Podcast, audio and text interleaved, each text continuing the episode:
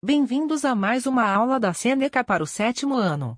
Lembrando que todo o nosso conteúdo está disponível gratuitamente no www.senecaja.com.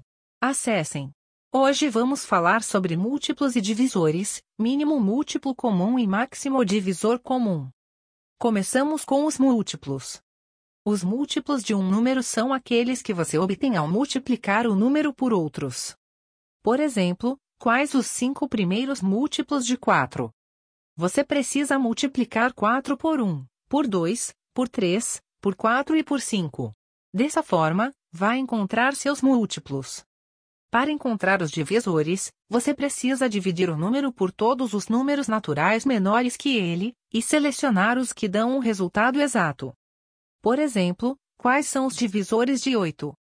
Você precisa dividir 8 por 1, por 2, por 3, por 4, por 5, por 6, por 7 e por 8. Os que derem resultado exato, são os divisores de 8. Para encontrar o mínimo múltiplo comum de dois números, é preciso encontrar o menor número que é um múltiplo de ambos os números. Escreva os primeiros múltiplos do número A. Escreva os primeiros múltiplos do número B e selecione o que for menor em comum.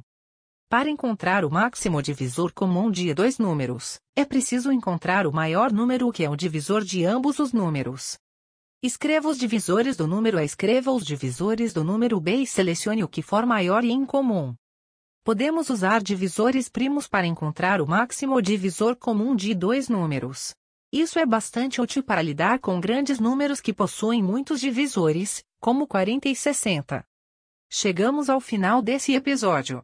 Lembrando que todo o nosso conteúdo está disponível gratuitamente no www.senecaja.com.